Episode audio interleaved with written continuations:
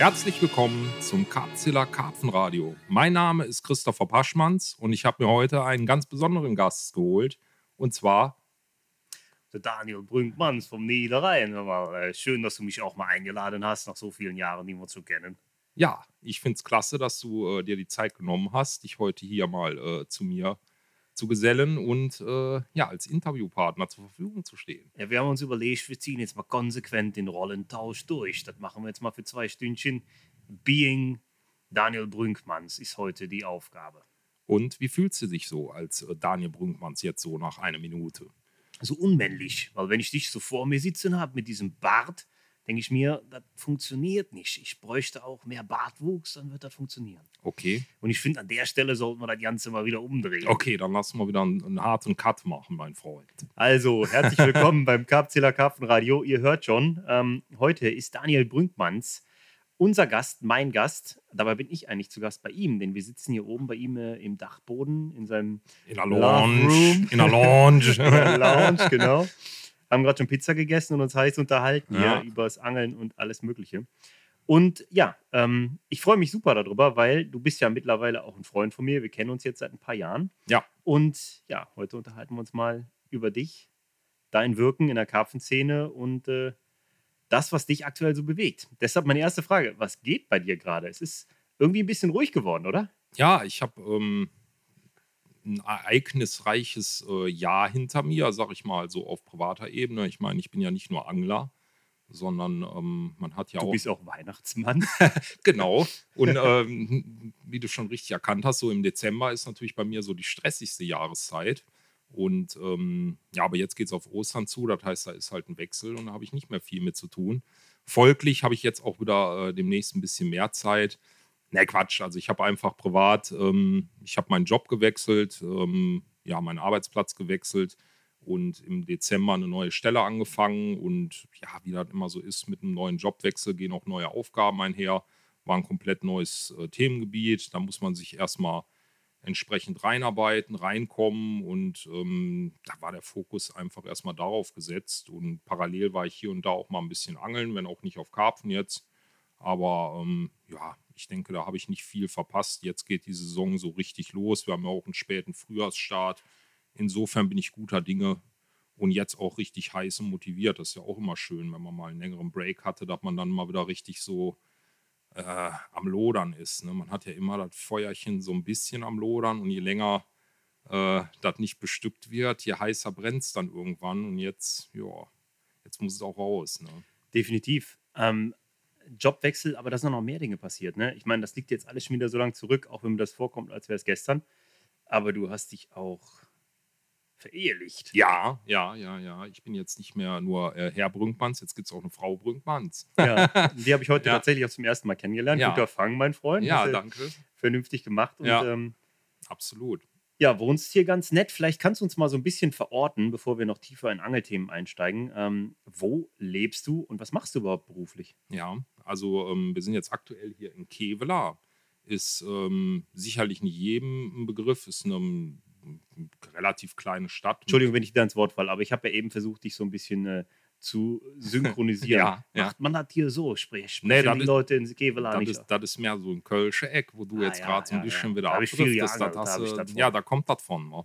Nee, hier ist so mehr so Watt und Dat und ähm, so ein bisschen Bot. Äh, wir wohnen hier halt direkt so an der holländischen Grenze. Mhm. Und da hast du halt auch, dass du äh, hier so direkt äh, an der holländischen Grenze auch so ein bisschen Kävelsblatt spricht man hier in Kävela. Und ähm, das ist halt äh, recht nah dem Niederländischen, zumindest was man so direkt hier hinter der Grenze spricht. Und hat natürlich auch viele Vorteile. Ich bin natürlich auch viel in Holland angeln, wenn man fünf Kilometer von der Grenze entfernt wohnt. Du sprichst die Sprache sich auch. das, das an. hat natürlich genau. einen riesigen Vorteil. Ja, ne? absolut. Mhm. Man kann sich mit den Leuten vernünftig unterhalten. Das öffnet auch viele Türen. Ne?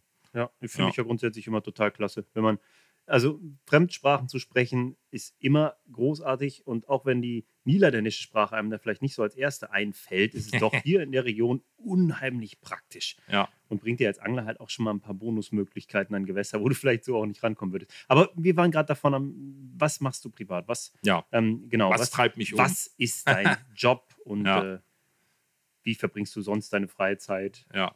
Also ich bin, ähm, ja, wie gesagt, ich komme aus Kevlar gebürtig schon, bin eigentlich immer hier verwurzelt gewesen und lebe hier auch.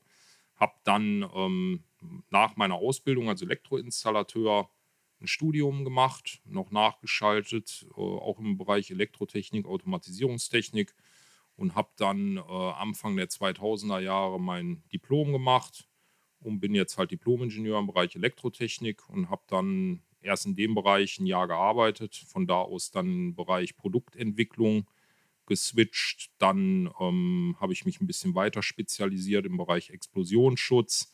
Also man merkt, das geht jetzt schon alles okay, sehr in eine. Mhm. spezifische Sparte. Also letztendlich grob gesagt, ich bin Ingenieur und äh, tüftel gerne und fummel gerne und ja, da kann man halt auch sehr gut mit seinem Hobby in dem Angeln verbinden. Das ist ja, das wäre jetzt so der Bezug, den ich sofort hergestellt ja. hätte. Ne? Also ich meine, da kommen wir mit Sicherheit gleich noch drauf zu sprechen. Aber so zwei große Oberthemen, die ich immer vor Augen habe, wenn ich an dich als Angler denke, sind Rigs und äh, Hakenköder. Und ja. ähm, da möchte ich aber auf jeden Fall nochmal im Detail nachher drauf zu sprechen kommen. Ja, aber okay, also ja. du, du, arbeitest jetzt ähm, in einem Anstellungsverhältnis als Ingenieur, ganz grob gefasst, hier in der Region und wohnst ganz in Kevela, genau. bist verheiratet im Eigenheim ganz und genau. hier voll und ganz verortet. Genau so sieht es aus. Okay. Und ähm, du hast eben schon kurz angedeutet, du hast geangelt zuletzt, ähm, aber nicht auf Karpfen. Was, was machst du in, auf was angelst du sonst noch? Ähm, eigentlich primär auf Raubfisch dann schon gezielt und da dann ganz klar im Fokus der Hecht. Also man kann sagen, dass ich so eigentlich die, die Wintermonate, die richtig krassen Wintermonate, was man hier noch so Winter nennen kann, ne, ist ja immer relativ, aber so die kalte, dunkle Jahreszeit ähm, gibt mir das mehr, mit der Fliegenroute zum Beispiel nach Holland an die Polder zu fahren oder irgendwo hier bei mir in der Region gibt es auch schöne Fließgewässer durchaus und alles kurz bei, weiter weg. Sehr facettenreiche Gewässer und da kann man wunderbar einen Hecht beangeln und das ist für mich so ein, ein krasser Kontrast ne? Mhm. zum Karpfenangeln, zum statischen Ansitzangeln und Fallen stellen, was ja Karpfenangeln in irgendeiner Form ja immer irgendwo oder in den meisten Fällen beinhaltet. Und ähm, das ist halt eine aktive Kunstköderangelei und ja, mhm. die, die betreibe ich auch sehr gerne. Ja, ich mache das zu selten, aber ich bin mir im Grunde auch total verfallen. Und ähm, das ist ja immer so ein. Ich plädiere da ja immer für, man sollte versuchen, sich als Angler irgendwie auch breit aufzustellen und auch außerhalb des Karpfenangelns anderen Disziplinen irgendwie zu öffnen. Und ja, ähm, ja ich finde das cool. Also ich bin auf jeden Fall äh, im nächsten Winter mal dabei. Ja, gerne. ja, hat man ja eh immer schon mal ja. vor, aber irgendwo äh, immer schwierig, da zeitlich auf einen Nenner zu kommen. Ne? Ja, klar. Aber ich habe eine Hechtfliegenpeitsche auch schon gezogen. Ich habe es nur noch nicht eingeweiht, zumindest noch nicht mit Fisch. äh, das, äh, ja. das wird eine Aufgabe. Aber zum Glück ist es noch ganz lange hin bis zum nächsten Winter. Ja, das da stimmt. vorher noch viel zu tun. Absolut. Okay, also du bist durch und durch Angler. Ähm, du angelst auch im Winter, wenn auch nicht auf Karpfen. Ja. Ähm, wie ist denn da so dein Werdegang? Es gibt ja die unterschiedlichsten Einstiege ins Angeln. Von äh, mhm. äh, Vater hat mich mitgenommen bis hin zu äh, meine Kumpels im Kindergarten. Ähm, ich habe es ja an anderer Stelle schon mal erzählt, ich habe überhaupt gar keinen keine Familienmitglieder, die angeln. Ich komme da komplett irgendwie von alleine drauf und hatte immer schon so einen starken Bezug zu Wasser, dass es irgendwie sich so anfühlt, als hätte es so sein müssen. Ähm, wie ist dein Werdegang? Wie bist du dazu gekommen, ähm, zu angeln und warum ist es dann der Karpfen geworden? Ich würde es mal als den klassischsten Werdegang überhaupt bezeichnen über einen Vater. Mhm. Also mein, mein Uropa war schon Angler, mein Opa war Angler, ähm, die ich beide nicht kennengelernt habe, davon ab. Aber mein Vater halt äh, anglerisch auch sicher eins meiner größten Vorbilder. Ähm, ein sehr guter Angler und auch ein sehr guter Allround-Angler. Ne? Also der konnte alles und alles immer sehr gut. Das hat mich immer fasziniert. Also der hat eigentlich immer gut gefangen, ob er jetzt auf Rotaugen Stippen gegangen ist, ob der äh, auf Hecht geangelt hat, ob der auf Karpfen geangelt hat, eigentlich egal auf was, auf Zander, der hat halt immer seine Fische gefangen, seine Zielfische und ähm, auch immer sehr große und gute und das hat mich immer fasziniert.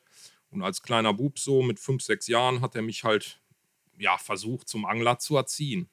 Ähm, wer mich kennt, weiß. mit harter Hand. Ja, genau, ja, mit harter Hand. Aber letztendlich ähm, hat er am Anfang nicht so gefruchtet. Man war halt äh, sehr dynamisch als Kind. Ballett war dann doch interessant. Genau, und dann habe ich mal so ein bisschen abgedriftet. Da haben wir uns ja kennengelernt, ne? damals, als du in deinem Tütü da rumgehüpft bist. Wir müssen bist. aufpassen, wir bringen hier zu viele Insider rein, weil wir uns kennen. Okay, okay, okay. Äh, wir müssen ähm, mal ein bisschen bei der Wahrheit bleiben. Ja. die Dinge, die. ne, um das zu Ende zu führen, also ganz klassisch halt. Und ähm, dann habe ich auch mit dem Allround-Angeln angefangen. Also mein Vater, da fand ich auch sehr gut. Der war zum Beispiel so gestrickt, der sagte, Junge, bevor du nicht vernünftig mit einer unberingten Stipproute äh, die Basics erstmal drauf hast, vernünftiges Futter anmachen, Futter zur Pose füttern, da wo du auch angelst und vernünftig so die Grundlagen, wie fange ich einen Fisch, wie kann ich den abhaken und und und. Ähm, und dann kannst du mal eine Nummer weitergehen. Dann wurde mal eine Teleskoproute zu meinem Geburtstag. Ich glaube, da war ich 12, 13, habe ich eine Teleroute geschenkt bekommen. Da war ich der König. Ne? Da war nichts, da war die Welt meine. und ähm, ja, und so hat sich halt so nach und nach immer weiterentwickelt. Ne? Also, da einzuhaken, finde ich total klasse. Ähm, die Vorgehensweise von deinem Dad. Ich fühle mich so ein bisschen genötigt, das jetzt auch zu machen, meinem Sohn beizubringen. Ich bin zu viel zu fokussiert auf diese blöden Karpfen. Aber tatsächlich ähm, hatte ich damals jemanden, der mich ab und zu mit zum Angeln genommen hat. Mhm. Da war ich echt noch ein richtiger Steppke. Der hat immer mich und ein paar Freunde mitgenommen zum Angeln. Bernd ähm, ist sein Name. Ich, würd, ich weiß gar nicht, ob ich den heute noch erkennen würde auf der Straße. Ganz ehrlich. Aber ähm, der war so ein ähnlicher Typ, wie du ihn gerade beschreibst. Der hat Around geangelt. Ja. Auch schon modernes Karpfenangeln. Aber alles mit einer Qualität. Also alles gut. Alles ja. durchdacht und alles bewusst. Mhm. Und nicht einfach irgendwie, wie man es heute ja immer noch ab und zu sieht, ähm, dieses völlig Unbewusste, dieses eigentlich Forellenangeln ohne Forellen im See, wenn du weißt, was ich meine. Na, ja, dieses ja, Wasserkugel ja, und äh, Mehlwurm und so. So, ich sag mal, wie man es in der Angelprüfung klassisch lernen würde. Und eigentlich so, wie man es nicht machen sollte. Aber Hast du eigentlich eine Ahnung, wie heutzutage Angelprüfungen aussehen? Ich habe mich da ewig nicht mit auseinandergesetzt. Ich weiß nur, dass ich, ich damals 14 gemacht habe. Ja, ja, ich auch. Ich sogar noch eher. Äh, die war dann erst gültig. Also als Jungangler bist du, glaube ich, erst ab, was ist das, 12 oder 14? Oder ja, ab 14 kannst ja, genau. du frühestens die. Ja. Ähm, ja. Mhm. Ja, auf jeden Fall, äh, was ich damals da gelernt habe, hat überhaupt nichts mit Realität zu tun. nee, ist so, ne? Schon abgefahren. Da würdest du heute vielleicht noch ein Hecht fangen, wenn du ganz oft angeln gehst. Aber vielleicht, um da kurz einzuhaken, ich finde auch, genau das ist auch der richtige Weg. Weil wenn du jetzt äh, mal an deine Kinder denkst, ne, und speziell dann jetzt an deine Ältesten, ähm, wenn du den jetzt direkt nur auf Karpfenangeln triggerst, du gibst ihm ja schon irgendwas vor. Ich meine, klar, Angeln ne, alle, die jetzt zuhören, werden mir sicher recht geben, ist eins, wenn nicht das geilste Hobby, was man haben kann. Hm. Sehr facettenreich.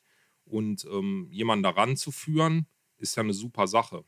Aber wenn man den dann schon direkt in irgendwas einschränkt, also quasi den schon auf irgendwas spezifisch so dran setzt, dann nimmt man dem ja auch irgendwo vielleicht die Freiheit, sich da individuell das für sich rauszusuchen. Ich sag mal, so ist ja bei dir genauso gelaufen wie bei mir auch man hat irgendwo sich an allem mal ausprobiert, an allem so ein bisschen gemessen und irgendwann dann das gefunden, was für sich äh, dann ja den größten Wert oder die größte Befriedigung letztendlich liefert. Und da war bei mir dann auch mhm. der Karpfenangeln. Ne? Und viele fangen heute halt direkt mit dem Karpfenangeln an, aber wer weiß, vielleicht, wenn die ganz andere Fischarten noch beangeln, wird denen das noch viel mehr geben. Sie wissen es einfach nicht. Ne? Also, ja, das ist ein wichtiger Punkt, aber vor allen Dingen ähm, glaube ich, wenn du eben nicht mit dem Karpfen anfängst, sondern einfach in verschiedene Bereiche reinschnupperst, macht dich das auch zu einem kompletteren, ich will nicht sagen besseren, weil was ist besser und was ist schlechter, mhm. aber zu mhm. einem vollständigeren Angler, der einfach auch ein breiteres Bild von all dem hat. Ne? Ja. Also mir haben diese, diese vielen Erfahrungen in anderen Angelbereichen schon sehr geholfen. Ne? Ja. Und ähm, ich hatte es letztens auch in einem Gespräch mit einem, mit einem anderen ähm, Podcast-Gast, mit dem Robin Illner. Da ging es darum, dass er sagt, dass er sehr, sehr viel aus der Angelei zum Beispiel auf Schleien und Brassen gelernt hat. Und wenn es ist, wie du beim Angeln auf Karpfen diese Fische am besten ausschließt und halt gezielter Karpfen fängst. Ne? Ja. Mhm, definitiv bringt mich jetzt auch wieder so ein bisschen zum Nachdenken, wie ich auch das, äh, das Angeln als das Abenteuer am besten gestalten kann, dass es nun mal für mich ist. Und vielleicht diese Faszination, die ich als Kiddie halt auch hatte, wenn ich ja. einfach nur ein paar Rotaugen gestippt habe, ja, klar. die muss halt weitergegeben da werden. Da haben die Augen geleuchtet, nicht? Wenn du da drei Tage versuchst, einen Karpfen zu fangen und noch mhm. völlig unbedarfs dazu rangehst. Also meine ersten Erfahrungen als Karpfenangler, da muss man, da kann man sich heute kaum noch vorstellen. Ich habe äh, jeden Tag mit meinem Fahrrad zwölf Kilometer eine Strecke an 0,8 Hektar Vereinssee gefahren, ja, und hatte meine genau 50 abgezählten Erdbeerboilies, die ich in mühseliger Handarbeit selber gerollt habe. Die waren noch rot, oder? Erdbeerboilies müssen rot sein. Die müssen rot sein, tatsächlich waren die das auch. Und ähm, ja, die hast du halt da reingeschnickt, ne? Dann bist du wieder nach Hause gefahren, so dann nach der Schule, so alles der Klassiker, um dann samstags da um 5 Uhr morgens total verpennt. Also ich bin auch kein Morgenmensch, noch nie gewesen, dahin geradelt. Dann hast du da deine acht Stunden gesessen mit deinem Gartner-Tackle, Rotpot, was halb auseinanderfiel. Ja. Und letztendlich habe ich es geschafft, in einem Jahr genau einen Karpfen zu fangen von Geil. sechs Kilo. Da weiß ich noch, als wäre gestern gewesen, aber das sind so Schlüsselmomente. Äh, aber da war, ich war da total heiß drauf, hatte da Bock drauf, aber letztendlich die, die, wie oft man halt nichts gefangen hat. Und wenn man einen zu früh in sowas rein drückt oder drängt, dann kann man auch an sowas wieder so ein bisschen die Lust verlieren. Wohingegen. Ja, klar. Ich meine, das Moderne, also ich sag mal, das, was du hast ja eine riesige Entwicklung, eine unglaubliche Entwicklung durchgemacht seitdem. Aber Ja. das ist ein wichtiger Teil der Ja. Entwicklung gewesen. Ja. Und bei mir war es ja auch ähnlich. Ich meine, damals, damals, da haben wir uns halt wirklich, wir konnten uns Wochen über einen Zwölffünder freuen. Das waren dann Ja. einfach riesengroße Fische für uns so. Ne? Ja. Klar, da gab es auch damals schon 18 Fünder, 20 Fünder, vielleicht auch 30 Fünder in den umliegenden Gewässern, von denen Mhm. wir einfach nichts wussten. Ja. Da war die Welt, die wir hatten, war unser Vereinssee. Genau. Mehr gab es einfach nicht. Ja, ne? genau. Würde ich so Heutzutage sind alle vernetzt. Äh, Instagram ist eines der einflussreichsten Medien geworden. Ja, Und ähm, wenn ich so in die Vereine gucke, die noch aktive Jugendgruppen haben, ich bin in einem Verein, da ist eine Jugendgruppe von 30 Mann, was echt eine verdammt große Jugendgruppe ist aktuell. ja. Und rat mal, wie viel von denen Karpfenangler sind. Ja, 29 Lok. Alle. Ja, oder alle. Die sind alle, alle sind Karpfenangler. Ja, Das sind halt ja. alles Kids und die angeln alle auf Karpfen. Ja, Was er im Grunde auch, Mainstream ist. Ne, ja, aber es ist auch, du musst auch so sehen, ne? Ich meine, klar, die Faszination, Rotaugen zu stippen. Ich kann die immer noch, ich spüre das, ne? Kriege ich jetzt eine Gänsehaut, wenn ich drüber nachdenke. Ich bin halt ein emotionaler Typ. Aber ich freue mich auch schon tierisch drauf, meinem Sohn das beizubringen. Ja. Aber ähm, sich vorzustellen, du sitzt nachts am Wasser, du bist unter einem Sternenhimmel mit deinem Zelt irgendwo, kochst dir noch irgendwie eine Dose Ravioli, wie das halt früher so gewesen ist Mhm. und kriegst dann irgendwo mitten in der Nacht einen Run, musst eine Kopflampe und raus und du weißt nicht, was da los ist. Der Fisch kämpft wie Hölle. Ja. Das ist halt, das ist so das größte Abenteuer mit guten Erfolgsaussichten, das dir die moderne Angelei in Deutschland bieten kann. Für ganz viele. Ne? Ja. Weil das halt dieses Outdoor mit, ähm, ja, Klar. mit Angeln verbindet und so ein Abenteuer daraus macht. Ne? Ja. Und äh, ich glaube, dass auch das einfach, natürlich die großen Fische, du hast viele, ich sag mal, Idole, ne? da kann man uns wahrscheinlich auch zuzählen, Leute, denen nachgeeifert wird. Mhm. Aber ähm, ja, ich kann es schon nachvollziehen, dass extrem viele Leute dieses Karpfenangeln so unheimlich reizvoll finden. Ne? Ja, ist es ja auch. Ich meine, sonst wäre ich wahrscheinlich äh, kompletter Echtangler oder Stipper geworden oder was. Ne? Ja. Aber ähm, wie gesagt, ich finde so, man verliert was oder man verpasst was, wenn man sich nur immer nur auf eins stupide macht. Und das ist ja auch das Schöne, man muss ja noch nicht mal Karpfenangeln verlassen. Das ist so facettenreich. Da haben wir auch Mhm. schon so viele Gespräche, da Stunden, Tage lang uns drüber äh, unterhalten. Was du ja eingangs auch gesagt hast, Rigs, Hakenköder, Mhm. ähm, die Art, den Karpfen zu beangeln. Ich beangel einen Karpfen ja auf, weiß ich nicht, wie viele Arten. Ich kann den an der Oberfläche beangeln, im Mittelwasser beangeln, am Grund beangeln. Ich kann den am Ufer auf sich beangeln. Mhm. Ich kann den auf eine atemberaubende Entfernung beangeln, wo ich ne, mit dem Boot rausfahre und kann das eigene Ufer kaum noch sehen und, und, und. Man hat halt so viele Facetten. Ich kann den im kleinsten Torfstich bis zu einem Karpfenmeer irgendwo von Tausenden von Hektar. Ja, klar. Das macht Ja, natürlich also auch es gibt, viel es gibt aus. schon ne? sehr viele Argumente fürs Karpfenangeln, Ja. das ist ja klar. Ne? Also auch die Tatsache, dass es halt so individuelle Fische sind, die so unterschiedlich aussehen. Auch das, ne? ja klar. Ja, ähm, mir ist eine Zwischenfrage ganz kurz eingefallen, Mhm. ähm, die mich jetzt gerade aktuell beschäftigt öfter. Du sagtest, oder besser gesagt, ich habe gesagt, bei dir ist jetzt länger nichts los gewesen. Ähm, Mhm. ich weiß, dass das Gegenteil der Fall ist und dass du viel im Privaten noch gemacht hast und dass du eine extrem erfolgreiche Frühjahrstour hattest. Können wir gleich nochmal drüber quatschen. Aber macht dir das was? Also so Zeiten, in denen du den Zugang oder die Zeit zum Karpfenangeln einfach nicht findest, Macht dir das was? Beschäftigt dich das? Orientierst du dich an den Fängen anderer? Lässt du dich davon beeinflussen? Oder ziehst du immer konsequent dein Ding durch und kannst in solchen Fällen auch wirklich zumachen und dich frei machen von irgendwelchen Fremdeindrücken? Nee. Äh, Alles andere wäre jetzt gelogen. Ähm, es geht heute fast gar nicht mehr anders. Also irgendwo wirst du immer damit konfrontiert, einfach durch die sozialen Medien. Ich meine, jeder hat ein Smartphone, jeder äh, ist ständig mit dem Ding irgendwo auch zugange. Und ähm, da bekommst du natürlich immer was mit. Wir haben WhatsApp-Gruppen, wir leben einfach in einer sehr dynamischen, schnellen Zeit. Und auch was den Infotransfer angeht. Aber ähm, ich habe mich da jetzt nie so wirklich von treiben lassen, was jetzt andere fangen oder wie viele oder wie gut oder die, boah, die fangen, die fangen, jetzt muss ich auch. Das ist eher, wenn ich äh, länger selber nicht war, dann, ob andere jetzt, die könnten auch alle nichts fangen, da wäre mir egal in dem Moment. Dann wäre ich so, mir fehlt was und da muss wieder, der Akku muss gefüllt werden. Und dann bin ich so heiß auf Angeln und dann muss man halt immer gucken. Aber es ist halt eben, ich bin jetzt kein Berufsangler, man muss halt auch alles irgendwo unter einen Hut kriegen und ähm, das ist nicht immer einfach. Ne? Und dann auch seinen eigenen Wünschen zu entsprechen, da müssen gewisse Sachen halt mal zurückstecken. Das ist ganz klar. Aber heiß bin ich eigentlich immer auf Angeln. Ich, Mhm. es gibt keinen Tag, wo ich nicht über Angeln praktiziere in irgendeiner Art und Weise. Gibt es nicht. Aber ähm, ich würde auch am liebsten jeden Tag angeln gehen, weil ich es nicht kann jetzt. Könnte Mhm. ich jeden Tag angeln gehen, würde ich vielleicht lieber auch Tage mal was anderes machen. Okay, auch ganz aber, klar. Also du, du fühlst dich aber jetzt, sage ich mal, nicht durch die Erfolge der anderen unter Druck gesetzt in Zeiten, wo es dir vielleicht einfach nicht so gut von der Hand geht oder Nee. einfach. Ich muss ja letztendlich irgendwo, das ist auch so eine Sache, beweisen, messen, wem muss ich was beweisen? Mhm. Eigentlich keinem. Das ist alles eine Sache, die man sich selber setzt. Oder Passiert nur in ich- deinem Kopf, ja. Genau, ich habe meine Ziele, klar, freue mich, wenn ich die irgendwo umsetze. Das kann von bis sein, kann alles sein und nichts. Aber letztendlich, ähm, Druck macht man sich irgendwo selber und baut Mhm. den sich selber auf. Aber habe ich eigentlich nicht. Ich habe eher, dass ich dann mir Sachen wünsche oder auch was schön fände oder Ziele habe, klar. Ähm, ist ja auch gut, man soll ja auch Ziele im Leben haben und sich die stecken. Und wenn die dann mal nicht klappen, dann sehe ich das jetzt auch nicht unbedingt als ein Misserfolg, sondern eher als vielleicht ein Ziel für ein Jahr drauf oder so. Ne?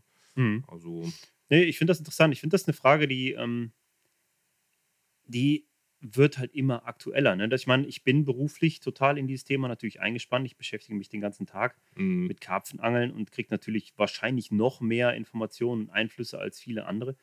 Und ich habe auch so Momente, wo ich auch ganz ehrlich sagen muss, dann fühle ich mich plötzlich unter Druck gesetzt von anderen, mh. irgendwie erfolgreich zu sein. Dabei bin ich der Einzige, der sich unter Druck setzen kann. Weißt du, wie ich ja, meine? ja, genau. Das passiert nur in Das- deinem Kopf. Und ähm, das ist ja immer wichtig, sich das klar zu machen. Und äh, das ist für mich äh, auf jeden Fall auch ein Prozess. Und ich werde mir dann immer bewusst und denke so, krass, was diese Welt aus einem macht irgendwie, was für eine Mhm. Leistungsgesellschaft. Ja, Und äh, ich glaube, dass gerade die sozialen Medien und gerade Instagram, so sehr ich es auch schätze und so sehr ich mir Mhm. da auch Inspiration hole, ähm, für viele auch einen Druck aufbauen kann. Ne? Diese ständige, ständige Konfrontation ist nicht immer für alle nur Inspiration und Motivation, sondern oft auch Druck. mh. So. Deshalb hatte ich einfach mal gefragt, weil du bist auch ein Angler, der sehr in der Öffentlichkeit steht, ähm, der mit Masterclass-Projekt Ja. und Co. und allem drum und dran halt auch sehr Messen, bekannt geworden ja, ist. Ja.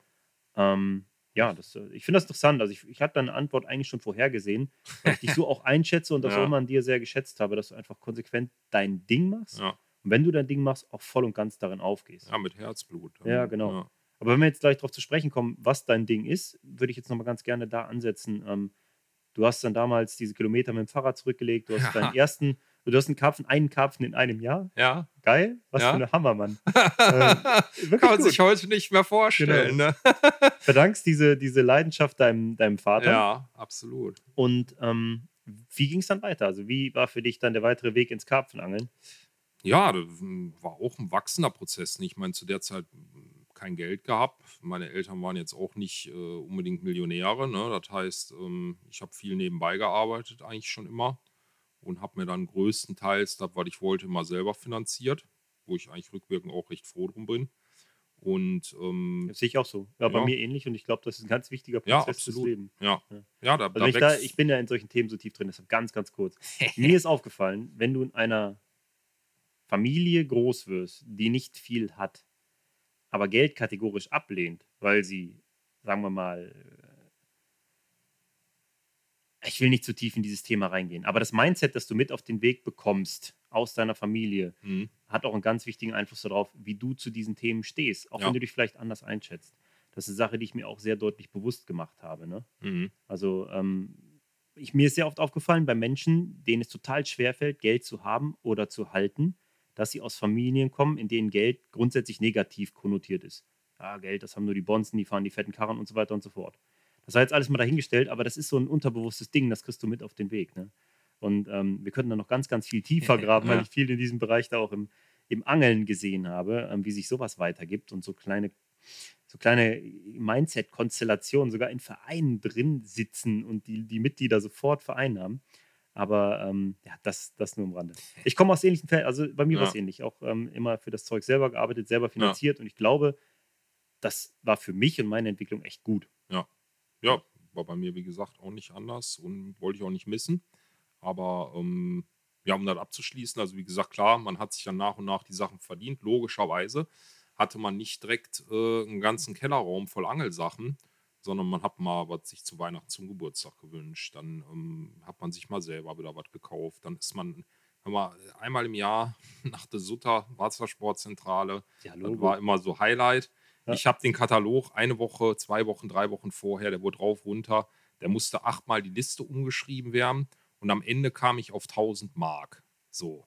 Und das war so äh, für mich damals eine Summe, die war äh, ihr Witz, da musste ich irre viel verarbeiten. Und Ja. ich habe äh, alles in das verdammte Karpfenangeln investiert. Ne? Einfach nur, weil man so wahnsinnig krass drauf war, aber man, ja, man wollte halt wachsen und das hieß, man musste natürlich auch mit Material wachsen und dann ja, fing man an, echt mit dem schrottigsten Material, irgendeinen alten Scheiß und dann nach und nach hat man sich halt aufgebaut und dann wurde die Hardware auch irgendwo besser. Mit der Hardware wuchsen auch die ähm, Erfahrungen, die man dann sammelte. Und ich habe, ich hab, wenn ich daran erinnere, ich habe mir viel Zeugs, also das beste Zeugs, was ich damals gekauft habe, habe ich mir immer gebraucht gekauft. Ja.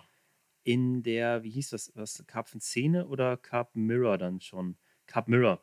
Karpfenzähne, was die Carp Mirror, die hatten so einen Gebrauchtmarkt da drin. Ja. Und da habe ich mir Routenrollen, ja, Futteral, ja, ja, ja. Habe ich mir immer gebraucht ja, gekauft. Richtig, und ähm, das war echt auch immer ganz weise, weil mhm ja, das, ich meine, klar, ist heutzutage auch noch so. Ich meine, mittlerweile kriegst du alles natürlich deutlich günstiger, aber damals, mhm. da kostete halt dann ein Nash-Rucksack aus diesem Slippery Eel-Material, also das Ding schlechthin. Mhm. Was weiß ich, glaube 420 D-Mark für so ein fucking Rucksack, ja. Alter. Aber das Teil, das liegt immer noch im Keller, ist immer noch gut, ne? Ja. Ja, und ich bin ja auch so ein Typ, ich habe äh, hab noch mein erstes Setup Bissanzeiger, noch Optonics, ne? Meine ersten Delkims habe ich auch heute noch. Also, ähm, das sind auch Sachen, kann ich mich teilweise auch schwierig ja, Wenn ihr jetzt hier wärt, ich will das jetzt nur am Rande, aber Daniel ist Messi. Wenn ihr das hier sehen würdet, was hier in dieser Bude alles liegt, und dann sind hier 150 Katzen drin. Solltest du doch nicht sagen. nee, alles perfekt picobello aufgeräumt, alles vom Feinsten. Ein Witz. Hi Leute, ich bin's, Marco aus der Capzilla-Redaktion. Und ich möchte die Chance nutzen, ein wenig Werbung in eigener Sache zu machen. Ich wollte nur mal sicher gehen, dass ihr vor lauter Podcast hören nicht die coolen Beiträge bei Capzilla überseht. Daher gebe ich euch einen kleinen Überblick über sehenswerte Inhalte. In unserer Mac-Rubrik gibt es zum Beispiel einen super ausführlichen und aufwendigen im Einsatzbericht von The One and Only Christopher Paschmanns zu der CT Mac Jacket aus dem Hause Nash Tackle. Ein Produkt, das man sich spätestens jetzt im Herbst mal genauer ansehen sollte, denn das Ding ist ziemlich durchdacht und hält euch in jeder Situation trocken. Paschi sagt, nach bisher sechs Monaten im Einsatz kann ich die Jacke wirklich voll empfehlen. Aussehen, Funktion und Qualität überzeugen. Im Bewegtbild gibt es auch wieder einiges zu sehen. Checkt doch mal das Video mit Marc und Andreas Hetzmannseder zu den neuen Delkims aus. Fast 45 Minuten nehmen die beiden sich Zeit, um euch die Teile im Detail vorzustellen. Dabei geht es nicht nur um Technik, sondern auch um echten Real Talk und viele weitere interessante Themen rund um ihr persönliches Angeln. Wer sich für eine neue Liga interessiert, ist mit dem Unboxing von dem JRC Stealth X-Lite Level Bed bestens beraten. Hier haben Marc und Felix nicht nur vollen Körpereinsatz vor der Kamera gezeigt, sondern auch das Bett vorgestellt, das sie auf der abgefahrenen Trip-In-Produktion für dreieinhalb Wochen im Dauereinsatz hatten. Marc hat mir übrigens verraten, dass er komplett überrascht war, wie so eine kompakte und leichte Liege so lange bequem sein kann. Der verrückte Trip-in-Trip -Trip ist übrigens exklusiv bei Capzilla Plus zu sehen. So, jetzt halte ich aber wieder den Schnabel und lasse Christopher und Daniel wieder zu Wort kommen. Ich wünsche euch beste Unterhaltung und viel Spaß beim Karpfenradio. Okay, also du hast nach und nach Tackle aufgebaut, du mhm. bist da reingewachsen. Ja. Äh, das Karpfenangeln hat irgendwo auch einen größeren Teil deines Lebens eingenommen. Ja. Du hast wahrscheinlich neue Gewässer, andere Gewässer angefangen, auch zu ja. Angeln. Ja. Erfahrung gesammelt. Genau. Jetzt sitzt du vor mir Du bist Daniel Brünkmanns, gehörst zu den wirklich bekannten Anglern in Deutschland. Du bist auf der Corda Masterclass mit drauf, ähm, bist im Print mit drin, hast einen Gastbeitrag bei mir im Buch, bist, bist einfach ein sehr bekannter Angler da draußen. Wie ist das zustande gekommen? Wie ist dieser Schritt von diesem ja, ja. Kerl aus der Ecke von Kevela, der an mhm. Vereinsgewässern hier rumangelt und seine Erfahrung sammelt, hin zum, zu dem Menschen, der ja Tutorial-Videos, How-Tos, mhm. ähm, ja, der 100.000 Klicks bei YouTube hat und auf diesen DVDs zu sehen ist. Wie ist das zustande gekommen? Das ist eine, eine super witzige Geschichte. Ich meine, du kennst die ja und grinst schon blöd. ja, wobei Aber man das, ich kenne die Geschichte allerdings, ähm, als ich zu Corda kam damals, ja, als ja. ich diesen Job dort angenommen habe, warst du schon da. Ja, ja, du ja. warst schon vor mir richtig, dort. Richtig, richtig. Genau, das heißt, ähm, ich habe das in dem Sinne gar nicht so sehr beeinflusst. Ne? Mhm. Nee, nee, nee, das war, ähm, war aber echt eine ganz witzige Geschichte und ich denke, das ist auch beim keinem anderen vorher so gewesen. Ähm, ich war in Zwollau auf der Messe und hatte klar mit Quader zu tun, privat als Angler. Also ich habe halt viel mit Quader-Produkten gefischt. Ähm, zu 70, 80 Prozent würde ich jetzt mal sagen, so im Endtackle-Bereich. Und ähm, ja, du hattest halt gewisse Szenegrößen, wie damals eben Danny Fabris halt, ne, waren von meiner Seite höchst respektierter Angler, wo ich auch richtig, äh, auch heute noch voll sagt, das ist ein, einer der besten Angler überhaupt, ne? Der hat richtig Skills und, und da kannst du auch was von lernen, der gibt es auch weiter, klar, der will das ja auch weitergeben, ne? Und ähm, es gab dann diese Masterclass-DVD oder damals hieß es noch Tackle Tactics und Tipps, glaube ich, ne? Mhm. Und ähm, auch als Free-DVDs und zu der Zeit so rum war das. Und dann war ich in Zwolle und ähm, wir waren dann mit einem Kumpel von mir, wir waren am Korderstand und äh, da hatte der dann noch so seinen Bereich, wo er halt immer stand, so seinen festen Platz. Ja, heute alles ein bisschen auch, hat sich auch gewandelt, aber damals war es noch so. Und ähm, der war dann gerade zwei anderen Jungs vor mir was am Erklären. Und ähm, ich stand so in zweiter Reihe, habe mir das dann geduldig angehört, so eine halbe Stunde. Und hatte aber vieles auch so ein bisschen, wo ich dachte, das ist zu hinterfragen. Warum erzählt er den jetzt so? Und eigentlich ein bisschen auch ab von dem, wie, wie er selber agiert. Und das passte irgendwie für mich. War nicht rund. Und dann dachte ich, komm, den haust du einfach mal an. Ja, den machst du jetzt mal rund, den Jungen. Den machst du jetzt mal lang, was ihm denn da einfällt. Ja. Ne? Ja, dann kam wir so in Gespräch. Was hat der Fährbrassen denn da ja. verzapft? das geht doch nicht. ja, aber da kamen wir ähm, relativ schnell so halt dann in, in, ein gutes, konstruktives Gespräch. War auch relativ schnell klar, warum der das äh, denen so erklärt hatte. Die waren halt relativ noch am Anfang der Karpfenangelei und das wäre sonst alles ein bisschen zu komplex geworden aus seiner Sicht. Und dann sagt er lieber erstmal so, bevor man dann zu komplex und dann komplex falsch macht. Das kann ja auch nach hinten losgehen. Ja, und dann ähm, haben wir uns, wie gesagt, sehr angeregt unterhalten und mir nichts, dir nichts war eine Stunde rum. Und ähm, der war auch sehr interessiert so an meiner Angelei, ich an seiner. Und wir waren auf einer Wellenlänge, kannst du sagen. Das hat man ja irgendwo schon mal. Ne? Mhm. Ja, und dann sind wir auseinandergegangen, Handshake. Ich bin dann losgegangen und war schon ungefähr 50 Meter vom Quaderstand weg. Und auf einmal schrie der da äh, quer durch die Halle. Ja, ich drehe mich um. Dann stand er da, war am Winken, ich sollte nochmal zurückkommen. Ja, dann bin ich nochmal zurückgekommen. Und ähm, dann hat er mich gesagt, ne, wäre halt so vom was ich ihm erzählt hätte und so können er sich alles mit identifizieren. Und ähm, ob ich nicht Bock hätte, mal was so im Hintergrund für Corda zu machen, ob ich mir das vorstellen könnte.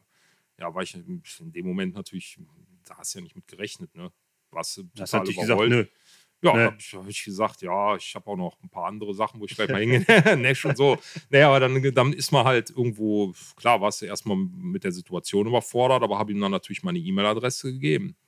Und eine Woche später, zwei Wochen später, bekam ich dann auch tatsächlich eine E-Mail vom Etienne Gebel. War ja dein Vorgänger bei Corda, auch als Marketingmanager und noch Teamleiter und Teammanager. Und der hatte mich dann kontaktiert, war mir auch ein Begriff, Etienne Gebel auf jeden Fall. Und ähm, der kommt auch bei mir hier so aus der Ecke. Und wir hatten uns dann verabredet, haben uns dann bei McDonalds getroffen, da dann zwei Stunden gequatscht und ähm, waren auch direkt auf einer Wellenlänge super miteinander klargekommen. Ja, und dann hat der alles initiiert, dass ich dann im Prinzip erstmal im Hintergrund ein bisschen was gemacht habe und habe dann da relativ schnell auch suggeriert, dass ich schon Bock drauf habe, mehr zu machen und ein bisschen mehr so in den Fokus zu rücken. Und Etienne hat mir das dann auch ermöglicht und dann die ersten, ja, ich sag jetzt mal, ähm, ersten Möglichkeiten einfach so gegeben. Und dann ist Etienne dann ähm, ja, beruflich hat sich einfach verändert und ähm, hatte mit mir dann noch ein längeres Gespräch, wie es aussehe, ob ich Bock drauf hätte, im Team dann entsprechend, also aus dem Background mehr in den Vordergrund zu gehen, den Schritt. Ähm, hab mir alles dazu erklärt, Vor- und Nachteile. Hat ja auch nicht nur Vorteile, muss man sich auch klar drüber sein. Mhm. Hat durchaus auch Nachteile. Und ähm, ja, stand für mich aber fest, dass ich da voll Bock drauf habe und das möchte. Ja, und dann kamst du dann ja als ein Nachfolger. Du hast ja dann im Bereich äh, Video, DVD, also mhm. bewegte mhm. Medien, ähm, deutlich mehr dann den Fokus reingesetzt. Und da kam es dann, da hast du mir dann auch die Möglichkeit gegeben, das erste Video mal mitzumachen, weil dann dieses Mr. Rick-Video, mhm, erinnere noch alles ja. so ein bisschen holprig da vonstatten ging auf dem Eimer, aber so war ja. Und ähm, ja, wir waren es ja auch direkt so, eigentlich kannst du sagen, auf auf einer Wellenlänge und haben es gut verstanden. Und da war dann auch eine Basis, dass man sagt, da kann man mal drauf aufbauen. So hat sich halt alles entwickelt über die Jahre. Ne? Ja, krass. Also du hast jetzt schon sehr, sehr viel ähm, da reingepackt. Schon abgefahren. Also wenn man sich das mal vor Augen führt. Also erstmal heutzutage mit Danny Fabris eine Stunde ins Wolle am Stück zu reden, ja. ist utopisch. Ja. Aber ähm, es ist schon abgefahren, dass das so zustande gekommen ist. Mhm. Ich glaube, das ist wirklich eine ziemlich einmalige Geschichte. Ne? Ja. Also Ähm, cool, auf jeden Fall eine coole Geschichte. Ich kannte die, aber die hast du jetzt natürlich nochmal aufgefrischt. Mhm. Ähm, an der Stelle, weil du auch so ein bisschen über, über Hintergrundsupporter und Teamangler und so gesprochen hast, Mhm. äh, mich erreichen natürlich extrem viele Anfragen, Ja. ähm, auch jetzt noch, wo ich nicht mehr für Corda arbeite. Mhm. Ähm, wie mache ich das? Kannst du mir helfen, Teamangler zu werden? Ja. Das ist einfach da draußen ein Riesenthema. Ich Mhm. möchte jetzt gar nicht über die Motive sprechen und das, was einen da irgendwie zu antreibt. Ja. Ähm, das haben wir an anderer Stelle schon mal gemacht. Aber eine Sache, die einen da immer in eine sehr, sehr gute Position bringt, ist, sich mit Nischen auseinanderzusetzen. Und das ist so eine Sache, ähm, die du relativ früh mitgebracht hast. Ne? Aus meiner Mhm. Perspektive jetzt mal sprechend, als derjenige, der das gemanagt hat und dieses Team aufgebaut hat und geleitet hat, Ja. ähm, jetzt mal Grundvoraussetzung, du musst anglerische Fähigkeiten haben. Das hast du frühzeitig bewiesen. Ähm, aber du hast auch noch was mitgebracht. Du hast halt zum Beispiel bist du im Bereich Rigs sehr, sehr versiert. Du hast total Bock zu tüfteln, du hast Bock, das weiterzugeben und du hast auch eine Sache, die extrem wichtig ist. Du hast die Antworten auf die Fragen. Weil ganz viele Leute, und ich rede auch von extrem guten Anglern da draußen, die mit viel Watercraft, mit Instinkt daran gehen, die bestimmte Vorfächer fischen, Ja. die können dir nicht sagen, warum. Mhm. Sie machen das und sie machen das richtig und sie angeln so viel in Grund und Boden. Ja, Aber ja. die Antwort darum, äh, warum hast du jetzt hier diesen Haken mit diesem steifen Material kombiniert, Ja. die geben dir wenige. Und wenn die Kamera angeschaltet ist, die Videokamera, dann geben dir die noch weniger Leute, weil sie dann natürlich zusätzlich nervös sind. Der rote Und das ist eine Sache, Punkt. die bei dir halt sofort drin war. Du hast einfach eine ganz klare, ganz klar erklären können, ja, ich nehme jetzt hier den Haken mit dem Öhr, das so und so ausgerichtet ist, mit dem und dem Material, damit der Haken noch ein bisschen aggressiver steht, dadurch noch besser fasst. Das Ganze passt perfekt zum Wafter, weil der das und das und das und Mhm. das. Du hast also das gemacht, was die, was die Engländer in ihren Videos halt auch immer schon ausgezeichnet haben. Die haben die einfach stichhaltige, gute, nachvollziehbare Argumente für das geliefert, was sie tun. Ja. Ne? Und das ist so eine Sache, ähm, die viele gar nicht so auf dem Zettel haben. Es geht gar nicht so sehr darum, dass du die dicksten Fische fängst oder jetzt dem Trend folgst, die Bilder nur noch mit 50 mm zu schießen oder was auch immer, sondern es geht darum, dass du dich mit solchen Dingen positionierst und halt wirklich auch so verkaufen kannst. Ne? Ja. Das, was du erzählen musst, Hand und Fuß haben für Ja. die jeweilige Situation. Ja.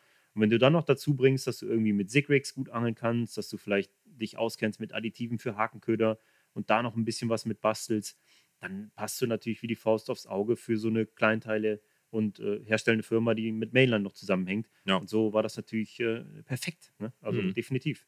Bist da in der Hinsicht ähm, der ideale Typ für diese DVD-Produktion, weil du halt einfach auch Spaß dran hast, in so Tutorial-Leuten was zu vermitteln und Ja. äh, das Anders halt eben geht's auch nicht. genau, ne? mit Worten machst, die jeder Mhm. versteht. Ne? Ja. Und wenn das dann dazu auch authentisch ist, äh, ich sag mal so, so eine Brockmannsche Authentizität, ne? Authentizität. Ja, genau. Man, man muss sich da nicht ähm, verstellen, sondern einfach äh, so sein, wie man nun mal ist. Ja. Ähm, dann ist das cool. Ja. Und, äh, Und das das so ist ja auch noch kein Meister von mir gefallen. Nö, ich meine, nö, das, das ist auch, ein ich, Lernprozess, klar. wenn ich so an unsere ersten Drehs denke, ähm, da hat es auch teilweise mal 20, 30 Takes gedauert, bis eine Szene im Klar. Kasten war. Und jetzt mittlerweile läuft das deutlich flüssiger. Das sind aber Routinen, die muss man halt entwickeln. Aber eine Basis muss schon da sein, ganz klar. Ja. Ja, also nochmal zusammengefasst, eine Nische für sich finden, vielleicht Ja. auch im Angelbereich, dass man solche Themen wie Stalking oder sowas für sich brandet Ja. und in denen sich besser aufstellt und dahingehend auch Postings macht und auch in Texten inspirierend ist, weil man eben auch Wissen vermittelt und Mhm. gute Geschichten. Storytelling hier halt, ne? Ja. Und ähm, das nun mal da kurz als Ratschlag. Und die Sache, das ist cool, dass du es gerade angesprochen hast, Training ist natürlich auch wichtig. Also oft wirkt man so, als wenn man so ein Hardcore-Profi und völligst abgeklärt vor dieser Kamera. Aber eine gewisse Grundnervosität ist irgendwie immer da. Und was ich immer bedauert habe bei Corda, jetzt habe ich da keinen Einfluss mehr drauf, aber ich hätte mir so gewünscht, dass wir mal unsere ganzen Outtakes veröffentlichen. Mhm. Alter, ich habe mich tot und schimmelig gelacht bei den Schnittarbeiten, was wir teilweise für eine. Scheiße rausgehauen Ja, glaube ich sofort. Was da für Sätze? ja, echt geil. Ja, da waren schon legendäre Sachen bei. ja, krass. Wie lange machst du das jetzt? Wie lange bist du jetzt Teamangler? Boah. Oh, sieben, sechs, sieben Jahre oder so. Das müsste dann mit Sicherheit Ja, schon ja, ja. Wie lange wie lang bist du jetzt? Wann hast du bei Kolla angefangen? 2013 im Sommer hatte ich da Ja, damals ich glaube, das war angefangen. 2011 oder sowas. 2010, 2011. Mhm. Ich glaube, 2010 in Zwolle. Und da habe ich angefangen. Und dann so 2011 oder 12 war ich dann im, fest im Team. Davor immer so ein bisschen im Background. Kann schon 2009 gewesen sein. Ich habe ja erst erste Zeit ein bisschen im Hintergrund. Ja. Ja. Und jetzt mal, du bist gerade frisch bei Corda, es geht alles so, alles so, alles nimmt Fahrt auf für dich auch. Mhm. Und heute. Was würdest du sagen, was hat dich in dieser Zeit als Angler am meisten inspiriert und motiviert? Worin bist du am meisten aufgegangen? Kannst du das in Worte fassen? Am meisten motiviert. Weil du machst, Also- ich, ich meine, ich mein, das ist ja so ein Einblick, den viele jetzt gar nicht Mhm. haben. Man muss, man muss sich vorstellen, Daniel angelt viel und gerne an kommerziellen Gewässern. Mhm. Ähm, du angelst an einem extrem dünn besetzten, sehr großen Baggersee, musst da Mhm. richtig, richtig Lehrgeld zahlen für ganz, ganz Ja. wenig Bisse.